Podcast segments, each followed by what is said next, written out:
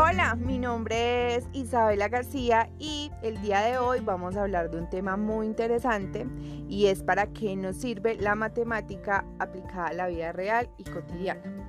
Bueno, pues constantemente estamos pensando en nuevas soluciones, en nuevos proyectos, eh, estamos viviendo nuestro día a día y no nos detenemos a pensar que la matemática es quien nos ayuda a evaluar los problemas, a buscar las soluciones, es incluso la que nos ayuda en las redes sociales a saber cuántos prospectos tenemos, cuántas ventas anuales y mensuales podemos llegar a tener y a saber que debemos manejar mm, nuestro dinero a, no caer en quiebra y es la que nos ayuda a saber cuánto tenemos que ganar para lograr lo que queremos, nuestros objetivos.